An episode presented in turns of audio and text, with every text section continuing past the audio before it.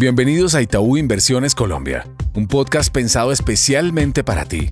Aquí hablaremos sobre temas económicos, financieros y bursátiles para que entrenes tu conocimiento y así puedas tomar decisiones acordes a tus necesidades en el mercado. Hola a todos, mi nombre es Sharon Telles, analista de portafolio de Itaú Comisionista de Bolsa, y en el episodio de hoy hablaremos de la perspectiva semanal del mercado.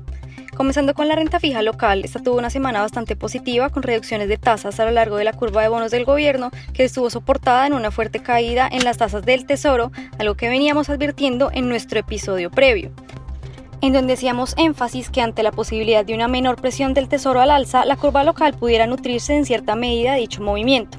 Es importante seguir de cerca la dinámica de tasas del Tesoro, dado que aún pueden observarse presiones alcistas en el dato de inflación de junio en Estados Unidos, que de nuevo traiga volatilidades al entorno de tasas. Hay que recordar que el apetito por renta fija y en especial en los tesoros americanos nace de la idea de una inminente recesión en Estados Unidos que ayudaría a solucionar en cierta medida la inflación elevada de los últimos 12 meses y limitaría la capacidad de la Reserva Federal de cumplir a cabalidad su plan de subir tasas.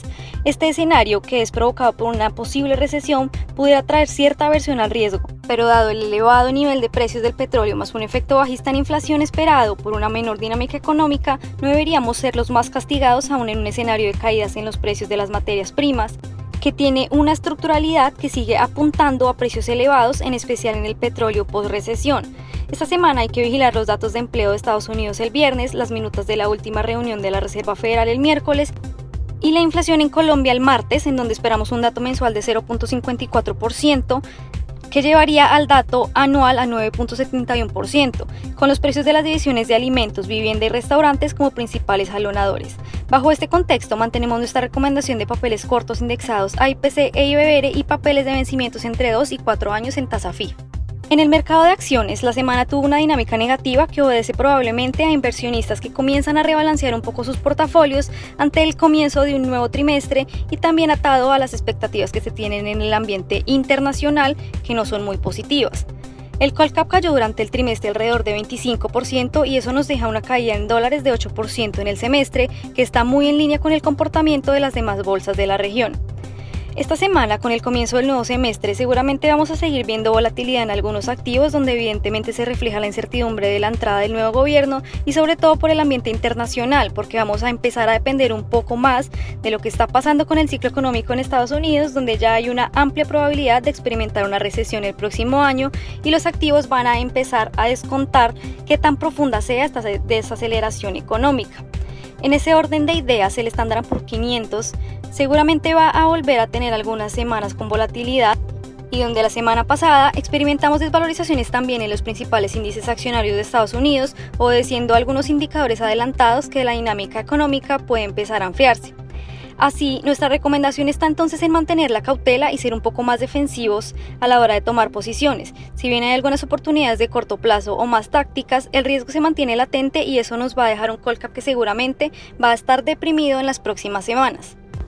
Para finalizar, el peso colombiano esperamos que mantenga la tendencia alcista y continúe en medio de esa fortaleza del dólar a nivel global, producida como reacción a refugio al riesgo de una posible recesión, que además ha asignado riesgos a que el precio del petróleo acompañe la caída de precios de otras materias primas líderes como el cobre, que siempre ha sido un referente claro de la dinámica económica. Adicionalmente a esto, hemos visto monedas como el peso chileno superar consistentemente los máximos postelectorales y en pandemia que daría un impulso a la moneda local para ir a buscar niveles más elevados. Con esto concluimos nuestro episodio semanal. Gracias por conectarte a Itaú Inversiones Colombia. Dale play a toda la información económica y financiera que hemos preparado para ti. Gracias por conectarte a nuestro podcast. Dale clic al botón de seguir y así escucha todos nuestros episodios. Recuerda que puedes compartir nuestro contenido con tus amigos y familiares. En Itaú Inversiones Colombia, creemos en el crecimiento y fortalecimiento de tus proyectos. Voy actualizado porque voy con Itaú.